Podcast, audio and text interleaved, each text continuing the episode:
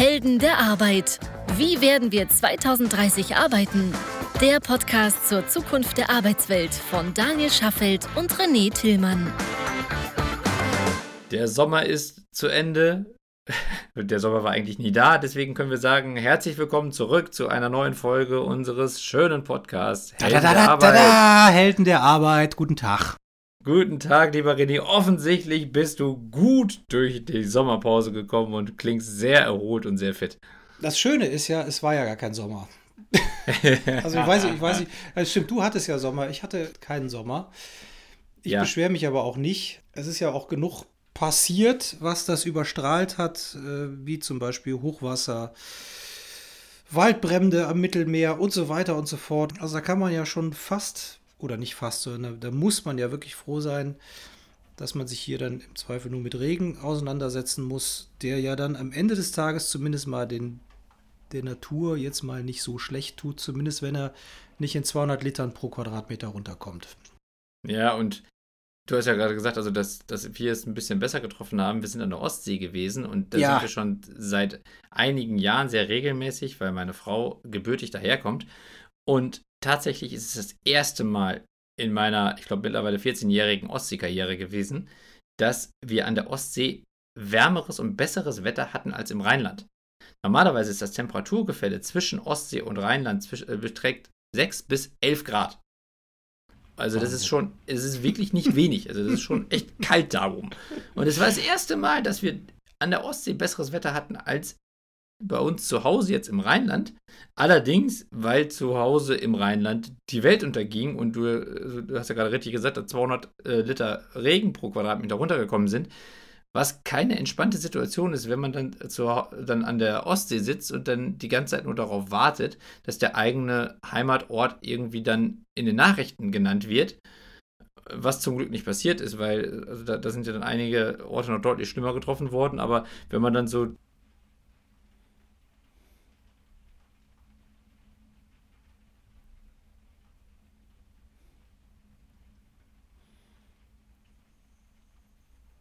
Nee, das, das, das glaube ich gerne.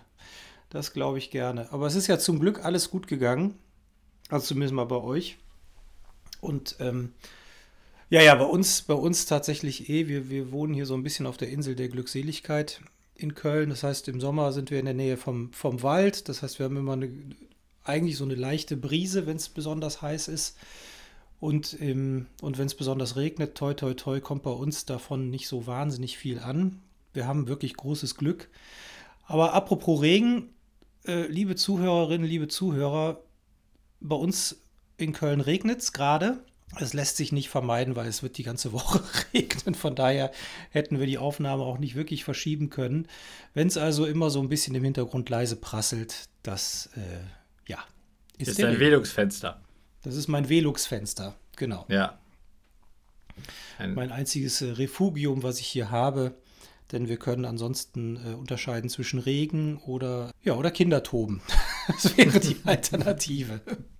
ah, dann nehmen wir den Regen und ich hoffe, dass ihr, liebe ZuhörerInnen, damit gut zurechtkommt. Und wir wollen heute mit euch über ein Thema sprechen, das tatsächlich so auf den ersten Blick erstmal gar nicht so naheliegend ist oder wo, wo ich auch, als ich das erste Mal jetzt äh, selber darüber gelesen habe, beim Perso-Blogger, ähm, wo ich auch innegehalten habe und gedacht habe, ah ja, stimmt.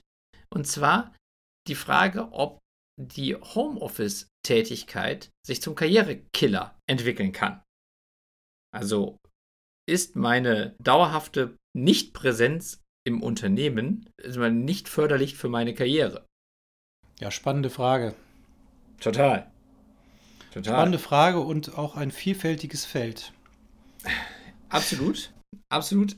Ich würde vielleicht ganz kurz einmal so die, die Fakten auf den Tisch legen, um einmal zu zeigen, so was in dem Artikel von dem Stefan Scheller aufgelistet wurde an Zahlen, um zu zeigen, wo wir aktuell stehen und auch was es für wissenschaftliche Untersuchungen zu dem Thema gibt, um dann mal zu überlegen, was können die Gründe dafür sein oder beziehungsweise was, was können wir daraus lernen und was sind unsere eigenen Ideen dazu, wie man es vielleicht anders, besser oder, oder, oder vielleicht noch, noch verstärken kann oder wie auch immer. Mhm, gerne. Also vielleicht erstmal ganz kurz, es gibt eine Umfrage, die auf Statista angeboten wird, wo die Frage gestellt wurde, wie stark möchte ich, befragte Person, nach der Corona-Phase immer noch im Homeoffice arbeiten. Mhm. Also ich arbeite jetzt im Homeoffice und wie sehr möchte ich da bleiben, beziehungsweise vielleicht eben auch nicht. So, das wurde im Januar 2020 gefragt. Äh, Entschuldigung, im Juni, im Juni ja, 2020. Ja. Ähm, also schon mal nach drei Monaten Lockdown. Mhm. Genau, da waren es 49 Prozent, die gesagt haben, ja, ich möchte so, so bleiben. 40 Prozent haben gesagt, nee, weniger und 12 Prozent haben gesagt, gar nicht mehr. Auf gar keinen Fall, ja. Genau. Okay. Dann kam der November 2020. Also die Hälfte kann sich Homeoffice vorstellen. Genau. Ähm, okay. Mhm. Genau. Dann kam der November 2020, da wurde wieder gefragt. Da waren es dann schon 56 Prozent, die gesagt haben, ja, ich möchte im Homeoffice bleiben. Es waren dann nur noch 32 statt 40 Prozent, die gesagt haben, nee, weniger. Mhm. Und weiterhin 12 Prozent, die gesagt haben, gar nicht. Okay. Und dann wurde nochmal im Januar 2021 gefragt, also quasi drei Monate später, zwei, drei Monate später, wir haben leider keine aktuelleren Zahlen, aber in dem Januar 2021 hat sich das Blatt schon gewendet und da waren es schon wieder nur noch 49 Prozent, die gesagt haben, ja, genauso viel. Also im November waren es noch 56 Prozent und im Juni 2020 waren es auch 49. Also das heißt, der Anteil der Menschen, die gesagt haben, ich möchte im Homeoffice bleiben, war im Januar wieder auf dem gleichen Stand wie im Juni des Jahres davor. Gleichzeitig haben 37 Prozent gesagt, nein, weniger. Im November waren es 32, im Juni waren es 40 Prozent. Und im Januar 2021 haben 15 Prozent dann gesagt, nein, gar nicht. Das heißt also, die Anzahl der Leute, die gesagt haben, ich möchte unbedingt wieder zurück in das Unternehmen, ist auch nochmal um 3 Prozent gestiegen. Ja, jetzt wäre natürlich, äh, also spannend und ich kann mir das ehrlicherweise auch durchaus vorstellen, weil du, du hast da natürlich ein bisschen, bisschen Frust, da, da, da schlägt natürlich wahrscheinlich viel, ähm, viele Faktoren ins Kontor. Also angefangen von, ja, im November kam ja so dieser erste äh, oder beziehungsweise der zweite Soft-Lockdown. Im Dezember dann wieder ein richtiger Lockdown. Ja, genau. Dann hast du natürlich eine dunkle Jahreszeit. Äh, du kannst auch sonst rechts und links im Rahmen der Freizeit so gut wie nichts machen. Nein. Und hast natürlich einen, den Wunsch sicherlich nach nach Dialog und Nähe und sozialem Leben. Jetzt von daher wäre das, äh, wundert mich dieser Rückgang ehrlicherweise nicht. Jetzt würden mich tatsächlich mal neue Zahlen interessieren. Also mich so auch. Juni, Juli, wenn man so eine Kombination hat aus Homeoffice, aber danach dann wieder oder, oder vorher oder nachher oder wie auch immer wieder ein Stück äh, Freizeit, gesellschaftliches Leben, ob als Genesener, Geimpfter oder getestet. Aber das, das ist ja alles wieder möglich. Auch kein Homeschooling mehr. Kein Homeschooling mehr und, äh, und in, das, das fände ich jetzt nochmal spannend. Da bin ja. ich mal gespannt. Von daher können wir da, können wir das vielleicht mal ein bisschen beobachten, wenn es da neue Zahlen gibt, können wir mal so ein kleines, kleines Follow-up hier machen. Das finde ja. ich gut. Also meine Vermutung wäre, dass es tatsächlich auch wieder, also dass die Zahlen der Menschen, die im Homeoffice bleiben wollen, wieder steigen würde. Ja, ist meine Vermutung auch, ja, absolut. Genau. Aber trotzdem kann man zumindest erkennen, dass es eine also immerhin die, die Hälfte der Befragten im Durchschnitt gesagt haben, nee, also so viel Homeoffice wie jetzt möchte ich eigentlich nicht mehr haben. Ja. Und also wir äh, haben ja heute die Folge in, in als, oder das, das, Thema der Folge ist heute, ob Homeoffice ein Karrierekiller ist. Danach wurden diese Menschen jetzt nicht explizit gefragt. Das heißt also, ob das dann ein Grund gewesen ist, warum sie gesagt haben, ich möchte wieder weniger Homeoffice machen, ist nicht klar. Aber die Frage wäre halt eben, warum könnte also eine verstärkte Tätigkeit im Homeoffice zum Karrierekiller werden? Mhm. So, und oder fallen mir, da fallen mir direkt ein paar Sachen ein tatsächlich. Aber hast du noch so ein paar Thesen oder? Ja, also ich habe ähm, hab tatsächlich noch Zahlen dazu zu Untersuchungen, die sich speziell damit beschäftigt haben. Also es gibt, es gab drei Untersuchungen, die ganz konkret dieses Thema analysiert haben okay. und die sich dann damit auseinandergesetzt haben, ist der verstärkte Einsatz im Homeoffice tatsächlich ein Karrierekiller. Die erste Untersuchung hat es tatsächlich schon 2013 gegeben von Corn Ferry, einer der großen internationalen Personalberatungsagenturen. Und die haben 300 Führungskräfte gefragt, also jetzt auch nicht so wahnsinnig repräsentativ, ob die das denn auch so sehen oder, oder wie, wie die das einschätzen, ob Karrierekiller Homeoffice stimmt. Und da haben tatsächlich 60 Prozent gesagt, dass, das, dass sie das so sehen. Dann gab es eine zweite Untersuchung 2014 bei einem chinesischen Callcenter, also einem großen chinesischen Callcenter, wo eben beide Arbeitsformen angeboten wurden und mhm. wo erstmal erkannt wurde in dieser Untersuchung, dass die Menschen, die im Homeoffice arbeiten, in der Regel mehr arbeiten und seltener krank sind, gleichzeitig aber auch seltener befördert werden. Und ja, spannend, es, okay. Ja, und dann gibt es noch eine dritte Untersuchung, das ist vom ZEW, das ist ein europäisches Institut. Da weiß ich jetzt allerdings nicht, wann, das, wann die stattgefunden hat. Und da wurde interessanterweise, also in Europa, nur, haben nur 10% der Befragten gesagt, dass sie glauben, dass Homeoffice zum Karrierekiller werden kann. Allerdings ist das auch eine rein subjektive Meinung gewesen. Also das war jetzt keine keine große Untersuchung, sondern das war eher eine, auch, auch nur eine Frage unter ähm, Arbeitnehmern in ihrer eigenen Einschätzung. So, das heißt, es gibt halt erstmal sehr unterschiedliche Zahlen. Bei Führungskräften gibt es zumindest diese eine Zahl mit den 60 Prozent von den Menschen, die das vielleicht dann auch dadurch manchmal vielleicht ein bisschen besser einschätzen können. Also Führungskräfte können das vielleicht deswegen ein bisschen besser einschätzen, weil sie vielleicht auch in diesen Entscheidungsprozessen der Beförderung anderer anwesend sind und deswegen vielleicht auch mitbekommen, warum dann jemand befördert wird oder eben nicht befördert wird und ob Homeoffice da vielleicht ein mit ein Grund sein kann. Deswegen halte ich diese Zahl für noch am, am belastbarsten. Mhm. Und da sind halt eben 60 Prozent der Meinung, dass Homeoffice ein Karrierekiller sein kann.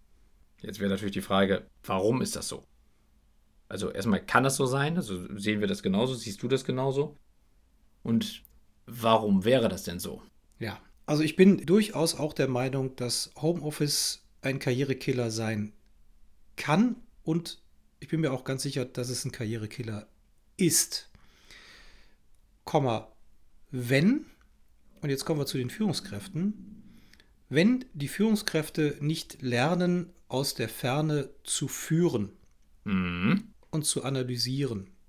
Also im Grunde müssen wir gar nicht so weit gucken. Ja, wir müssen eigentlich nur in unseren eigenen Laden gucken. Also dich habe ich, ja, wir haben, wir haben letzte Woche haben wir uns mal gesehen. Davor würde ich sagen, uh. yes, Maria, auf einen schönen hm. Spaziergang. Ja. Äh, davor haben wir uns, glaube ich, fast ein Jahr lang nicht gesehen. So, die 90 Prozent unserer Teammitglieder oder sogar noch mehr habe ich seit Februar letzten Jahres nicht mehr physisch gesehen. Ja. Also seit mittlerweile, also 18 Monaten, kann man sagen.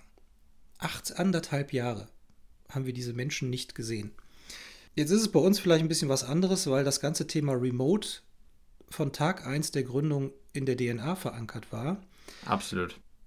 So, aber nichtsdestotrotz, was Führungskräfte leisten müssen, also, und, und da sage ich noch nicht mal, dass das MitarbeiterInnen unbedingt leisten müssen, weil sie von der charakterlichen Konstitution vielleicht gar nicht in der Lage sind, das zu leisten, weil du möglicherweise introvertierte Menschen hast. Weil du möglicherweise, da kann die Kultur ja noch so gut sein und da können, äh, da können die Gründer oder die Chefs oder die Führungskräfte noch so offen sein für Kritik, Dialog, kritische Hinterfragungen und so weiter. Es gibt immer Menschen, die sich nicht trauen, Dinge anzusprechen, weil es ihnen unangenehm ist. Ja. Ähm, und davon gibt es meines Erachtens auch gar nicht so wenige. Ich würde sogar fast sagen, dass die Mehrzahl so ist. Das ist jetzt aber reines Bauchgefühl. Ich kann das nicht, kann das nicht wirklich empirisch bewerten. So, das heißt, du hast da, du hast da eine ganze Reihe von Schäfchen, ich sage das jetzt mal bewusst so, ähm, die nicht aus der Deckung hervorkommen und, und fleißig, brav ihre Arbeit machen und die wahrscheinlich sogar sehr gut machen. Wenn du als Führungskraft da nicht hinterher bist, und das siehst und aktiv den Dialog suchst, und zwar nicht im Sinne von allgemeiner Dialog, sondern wirklich regelmäßig mit denen sprichst Was ist eigentlich Erwartungshaltung? Was, welche Perspektiven wünschen die sich? Welcher Dialog funktioniert? Welcher Dialog fu funktioniert nicht? Wo fühlen sie sich wohl? Wo fühlen sie sich nicht wohl? Äh, haben sie vielleicht auch persönliche Probleme durch die Situation? Und, und, und, und, und. Also die Kommunikation muss viel intensiver, viel persönlicher, viel direkter und viel häufiger stattfinden. Ja. Und das, was du da ansprichst, ist auch so ein bisschen das, was auch sonst ja mit Karriere machen verbunden wird, nämlich, also du hast ja gerade gesagt, dass da, dass da mehr Kommunikation durch die Führungskräfte stattfinden muss, weil es Leute gibt oder nach deiner Meinung auch die Mehrzahl der Mitarbeiter vielleicht eher introvertiert sind und vielleicht eben Themen nicht offensiv ansprechen. Dann hast du ja, ja die, Entschuldigung, die, nicht, nicht, nicht zwingend introvertiert, aber die müssen noch nicht mal introvertiert sein, aber sie können auch extrovertiert sein und sprechen die Themen dann trotzdem nicht an. Ne? Also es geht jetzt klar. gar nicht um die, aber genau. Klar. Aber im Umkehrschluss hast du dann natürlich in jedem Unternehmen auch die Menschen, die keine Probleme damit haben, das ja, zu absolut. machen und die natürlich dann die Bühne bekommen. Ne, die bekommen die Sichtbarkeit und diese Sichtbarkeit ist sicherlich das, was eben in einem normalen Unternehmen dann auch dazu führt, dass bei dem klassischen ich sag mal, Entscheidungsprozess, der dann vielleicht irgendwo im stillen Kämmerlein stattfindet, wer denn jetzt als nächstes irgendwie befördert werden soll. Diese Sichtbarkeit führt dann sicherlich dazu, dass manche Menschen deutlich präsenter sind auf so einer Liste. Eben die, die dann halt lauter und vielleicht sichtbarer und, und präsenter sind, als eben die, die sich dann vielleicht nicht trauen, Themen anzusprechen. Und jetzt in der, in, in der Phase, in der alle im Homeoffice sind, mag es vielleicht sogar noch schwieriger sein, diese Sichtbarkeit zu bekommen. Aber auf der anderen Seite ist natürlich die Frage, sollte Sichtbarkeit ein Entscheidungskriterium für Beförderung sein? Denn wenn das der einzige Grund ist, warum am Ende die Person in, äh, befördert wird, die halt eben vorher am lautesten ich sage jetzt mal ganz despektierlich, rumgebölkt hat. Vielleicht auch völlig zu Recht, weil, weil viel Erfolge gefeiert hat, aber die dann eben halt auch extrem laut angepriesen hat. Während es andere Menschen gegeben hat, die genau solche Erfolge gefeiert haben, so die eben nicht auf dem Silbertablett präsentiert haben. Dann ist ja die Frage, was macht die Führungskraft für einen Job, wenn nur diese Form von Sichtbarkeit am Ende zu der Entscheidung führt, wer befördert wird und wer nicht. Genau. Also das Thema, also die, da habe ich eine ganz klare Meinung zu. Die ist, mag subjektiv, also die ist auf jeden Fall subjektiv, klar, logisch. Nee, Sichtbarkeit kann kein Indikator für Beförderung, Gehaltserhöhung, äh, mehr Verantwortung oder sonst was sein. Ganz genau. Aus meiner Wahrnehmung zumindest. Das ist ja genau wie in der Schule, ja. Also mündliche Teilnahme ist, äh, ist natürlich ein Bestandteil der Not, das kann ich auch nachvollziehen. Aber für mich ist es kein Indikator dafür, ob jemand äh, schlau oder weniger schlau oder viel oder weniger fleißig oder gelernt hat genau. sein. Ja, denn es traut sich halt nun mal nicht jeder, die Hand zu heben. Das ist so. Und, die, und wenn man das Modell fährt, fallen die automatisch durchs Raster. Das heißt, du musst Mittel und Wege finden und das liegt in der Verantwortung der Führungskräfte, diesen Menschen eben die Bühne zu bieten. Und zwar in der Form, wie sie sich wohlfühlen. Genau. Und selbst wenn man es nicht schafft, jedem, also eine wirklich eine Bühne zu bieten. Also manche Menschen wollen vielleicht partout nicht auf die Bühne, selbst wenn man alles dafür tut. Bei Bühne meine ich ja im Zweifel auch das Vier-Augen-Gespräch, ne? Okay. Ja. Okay.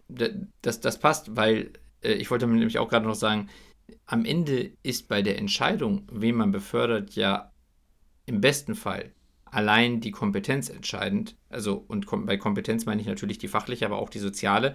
Aber die, mit sozialer Kompetenz meine ich dann wiederum nicht, dass jemand besonders laut brüllen kann oder sich eben halt besonders gut präsentieren kann, sondern eben halt auch, wie sehr achtet sie oder er darauf, zum Beispiel mit seinen Erfolgen andere nicht in den Schatten zu stellen. Oder eben das, das Team zu pushen und nicht nicht die Einzelperson. Und deswegen glaube ich auch, dass diese Sichtbarkeit am Ende überhaupt kein Entscheidungskriterium sein darf. Und wenn das allerdings die größte Sorge auch bei diesen Studien ist, dass diese Sichtbarkeit im Homeoffice abnimmt, dann ist aus meiner Sicht nicht das Homeoffice das Problem, sondern die Art, wie Entscheidungen in den Unternehmen auf Führungsebene getroffen werden. Absolut. Sehe ich ganz genauso. Also muss man natürlich hinterfragen, welche Kommunikationsmechanismen gibt es? Wie kann man feststellen, ob jemand Show oder Show and Shine oder Substanz ist? Ja. So, aber selbst Show and Shine ist ja nicht prinzipiell schlecht. Ja, du brauchst ja, also je nachdem, welche Aufgaben es gibt innerhalb eines Teams, brauchst du ja vielleicht auch die gute Mixtur zwischen der Rampensau, die im Grunde das Team nach vorne pusht, aber substanziell vielleicht nicht so viel leistet, selber für die inhaltliche Arbeit. Und dann brauchst du aber vielleicht auch die, die äh, das gar nicht wollen, aber die inhaltliche Arbeit ganz substanziell leisten.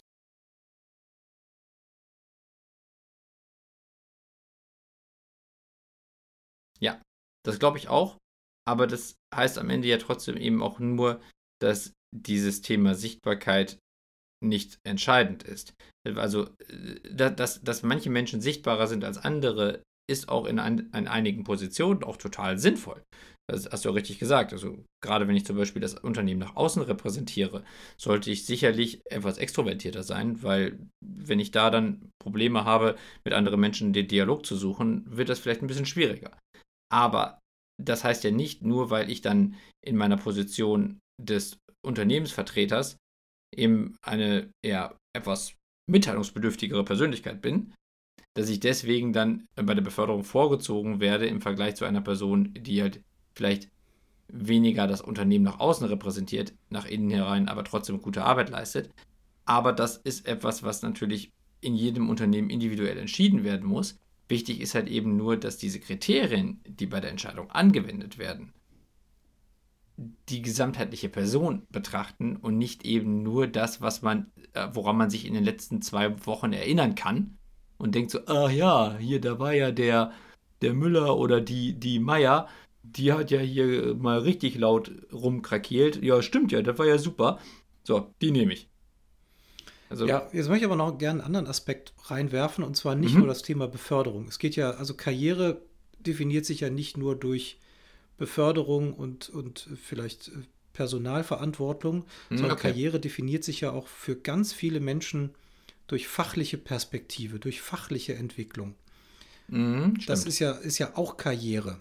Und das finde ich sogar fast noch schwieriger, dann zu erkennen für eine Führungskraft. Und da braucht es auch nochmal meines Erachtens ganz andere Mechanismen, dass man und auch vielleicht nochmal ganz andere Fragestellungen, äh, nämlich in Richtung, welche Perspektiven wünschst du dir eigentlich und wie können wir auf einer fachlichen Ebene, wenn du jetzt zum Beispiel keine Führungskraft werden willst, es kann ja auch, also A kann in der Regel auch nicht jeder Führungskraft werden. Nein.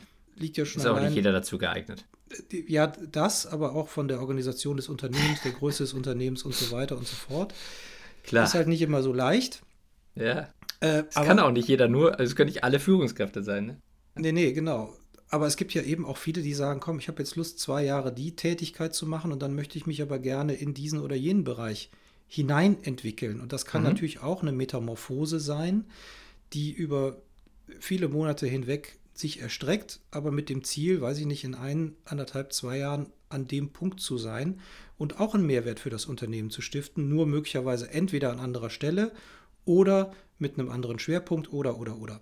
So, das ist dann, also dann ist die Karriere eher definiert durch die persönliche, fachliche Weiterentwicklung.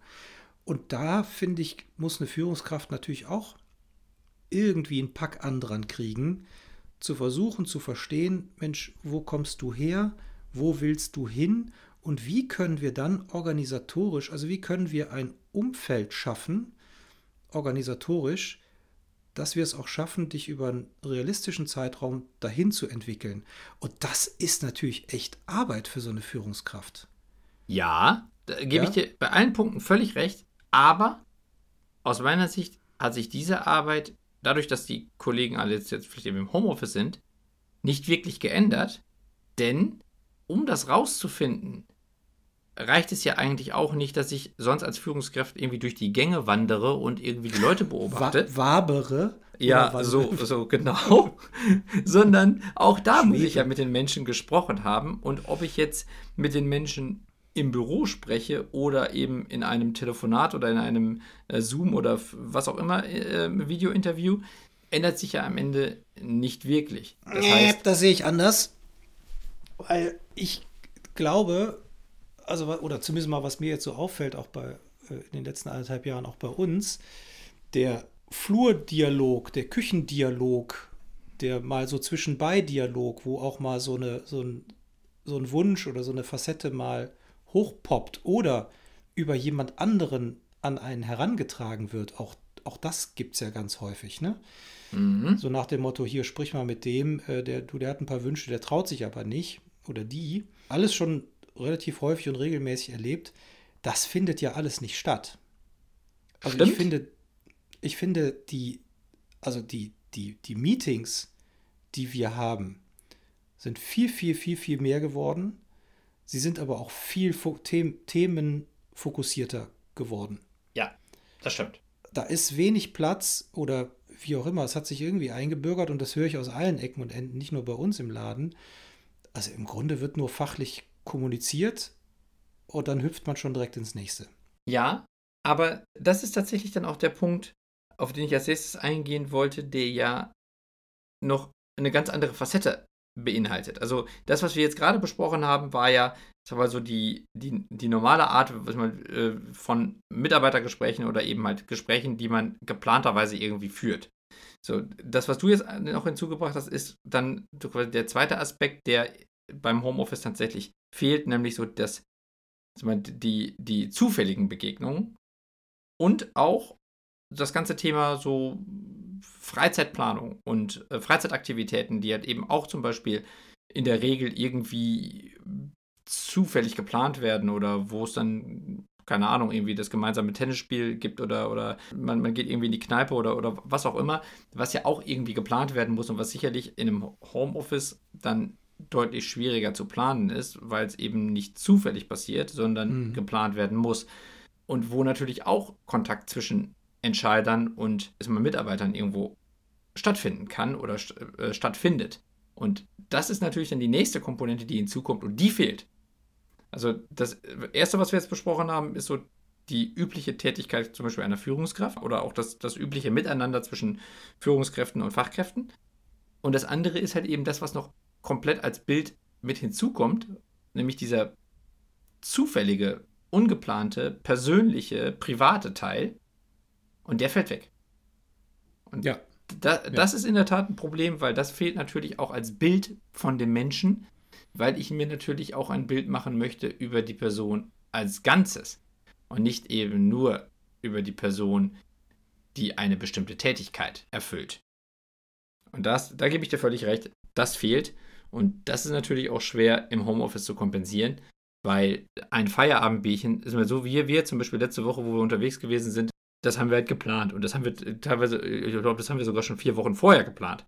So, ne? Und ja, also das war auch nicht wirklich spontan. So, ne? Und äh, ich meine, das haben wir auch jetzt in letzter Zeit nicht besonders häufig hingekriegt. Das kriegen wir sicherlich jetzt in Zukunft wieder häufiger hin. Aber ehrlicherweise ist es nicht das gleiche, wie wenn man zusammen im Büro sitzt und sagt, so, komm mal, sollen wir noch mal eben irgendwie ein Bierchen trinken gehen?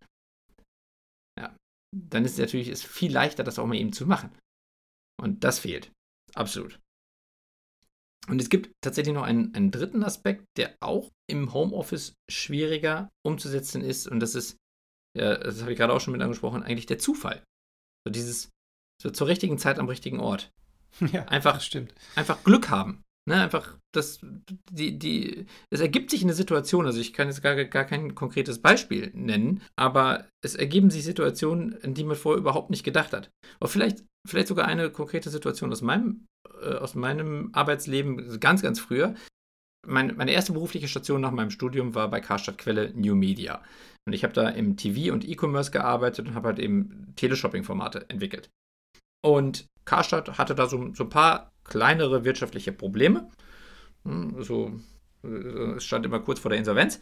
Und ich hörte davon. Ja, also das, das merkt man dann, wenn man morgens zur Arbeit geht und erstmal irgendwie an 20 äh, Kamerateams vorbei muss, die, einem, die, die, das Mikro vor die Nase halten und fragen, wie fühlt es sich an, wenn man morgen keinen Job mehr hat?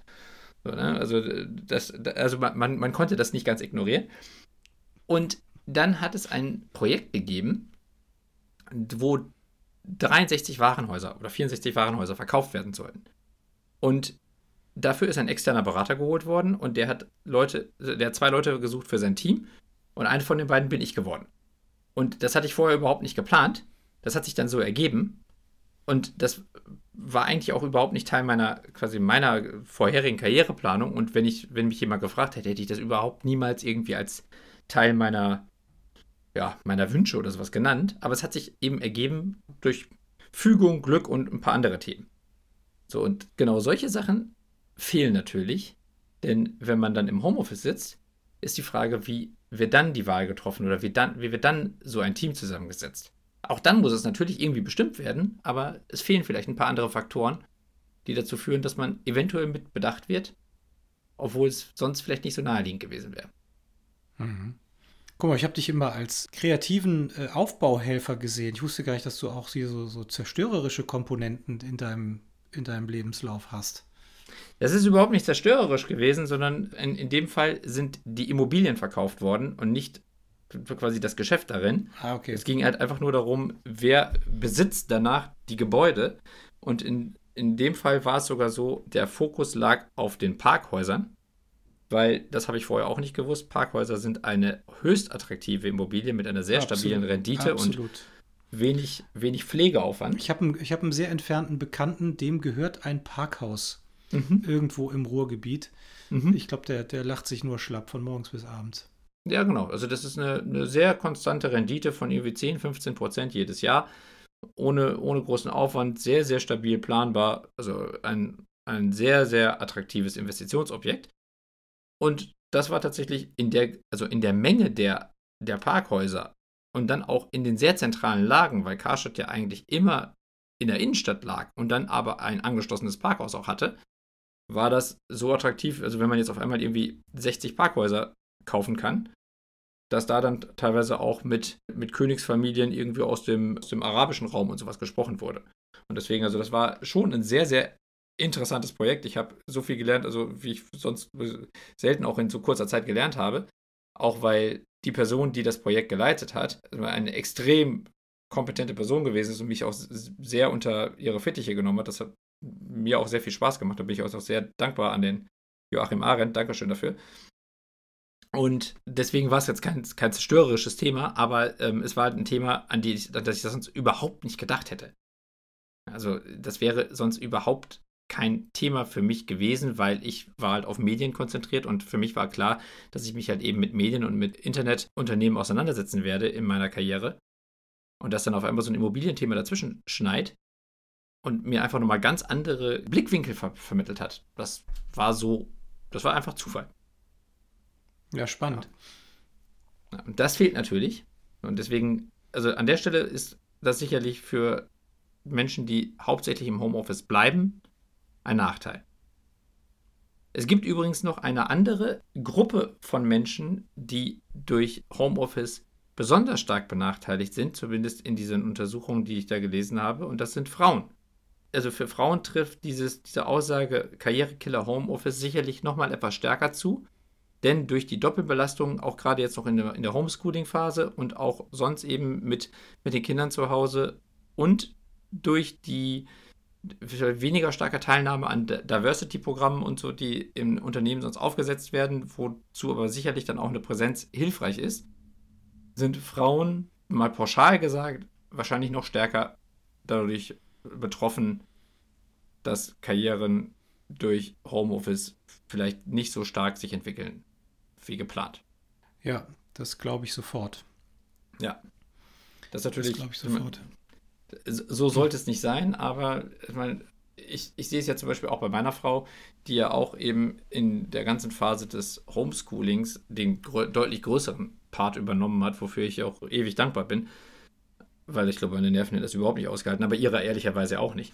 Und wenn man das halt einfach mal so überträgt, dann glaube ich, dass diese Doppelbelastung halt teilweise wahrscheinlich gar nicht gesehen wird, aber ja trotzdem Einfluss nimmt auf, den, auf, das, auf das persönliche Wohlbefinden und damit natürlich am Ende auch auf die Qualität der Arbeit.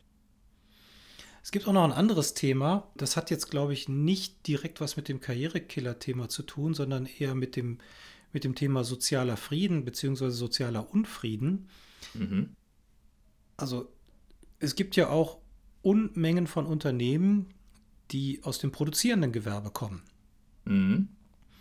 Das heißt, wir unterscheiden zwischen den Verwaltungsfunktionen, die in der Regel Homeoffice fähig sind, und den produzierenden Funktionen in der Fabrik, am Band, an der Maschine, wo auch immer, im Labor, egal, die natürlich überhaupt gar keine Chance haben, Homeoffice zu machen. So, und die Schnittmenge zwischen Produktion und Verwaltung, die es natürlich immer mal wieder gab, weil irgendjemand äh, ins Werk gegangen ist und mit den Leuten spricht, oder, oder, oder, die wird in der Regel ja auch weniger. Also da habe ich jetzt tatsächlich auch mit, mit dem einen oder anderen Kunden drüber gesprochen, die sich da jetzt verstärkt Gedanken zu machen, wenn das ganze Thema Homeoffice für die Verwaltungskräfte eher bleibt, vielleicht nicht fünf Tage Woche, aber vielleicht in, an ein, zwei, drei, vier Tagen pro Woche, je nachdem, dann überlegen die sich jetzt schon, wie kriegen wir es hin, dass die produzierenden Fachkräfte und Führungskräfte da nicht benachteiligt werden? Was können wir denen Gutes tun, damit sie nicht, damit die Schere zwischen denen da oben und wir, die am Ende des Tages das Geld verdienen, weil wir das Produkt herstellen, nicht noch größer wird? Mhm. Spannendes Thema und auch nicht trivial.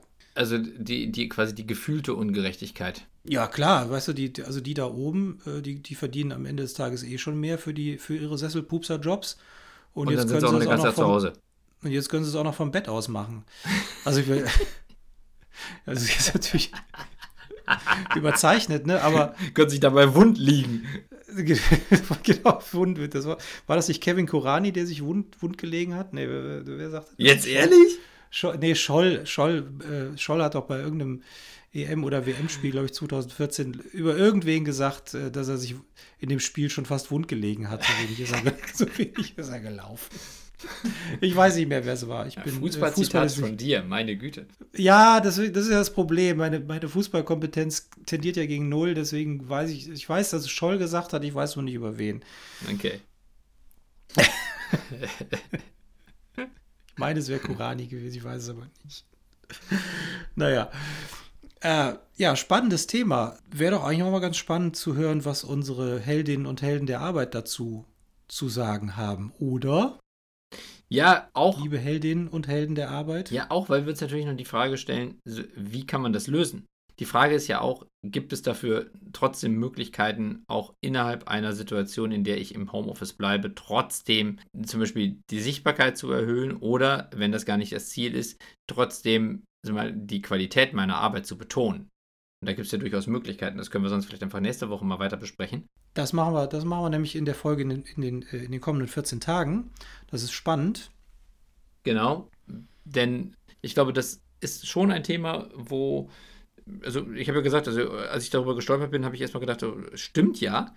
Aber wenn man jetzt mal drüber nachdenkt, ist es ja etwas, was viele Menschen betrifft, die jetzt zum ersten Mal überhaupt in den, ja, in Anführungszeichen, Genuss des Homeoffice gekommen sind. Wir haben ja auch gesehen, an den Zahlen, lange nicht jeder ist da glücklich drüber. Aber nee. Äh, es, also jetzt, ist, jetzt ist die Situation, wie sie ist. So, und jetzt kommen halt eben auch die Folgeprobleme damit. Und da ist natürlich die Frage, wie gehe ich damit um und welche Lösungsmöglichkeiten gibt es. Und da sollten wir dann auf jeden Fall nächste oder beziehungsweise in 14 Tagen drüber sprechen. So machen wir das. Wenn ihr uns bis dahin an euren Gedanken teilhaben lassen möchtet, schreibt uns doch bitte an heldenderarbeit.highjob.me und hört vor allen Dingen alle anderen Folgen unter heldenderarbeit.me. Teilt die Folgen, kommentiert die Folgen, liked die Folgen, abonniert den Ganz Podcast. Wichtig. Ganz wichtig. Und belagert uns mit Lob, Kritik, Anregungen, Themen. Wir freuen uns. Ganz genau. Auch wenn ihr andere Erkenntnisse habt, die ihr im Homeoffice gewonnen habt, also wenn es jetzt noch andere Punkte gibt zum Thema Homeoffice, wo ihr sagt, also das ist mir in letzter Zeit widerfahren und da sollten wir auch mal drüber sprechen, immer her damit, freuen wir uns sehr drüber. Genau. Und bis dahin, gehabt euch wohl und freut euch auf die Folge, wie kann man verhindern, dass Homeoffice zum Karrierekeller wird. So machen wir das. Alles Gute euch. Bis in zwei Wochen. Ciao. Tschüss. Das war eine weitere Episode der Helden der Arbeit von Daniel Schaffelt und René Tillmann. Das hat dir gefallen? Dann abonniere uns jetzt, um keine Folge zu verpassen. Weitere Infos findest du auf www.heldenderarbeit.me. Ach ja, eine Bewertung wäre ein Träumchen.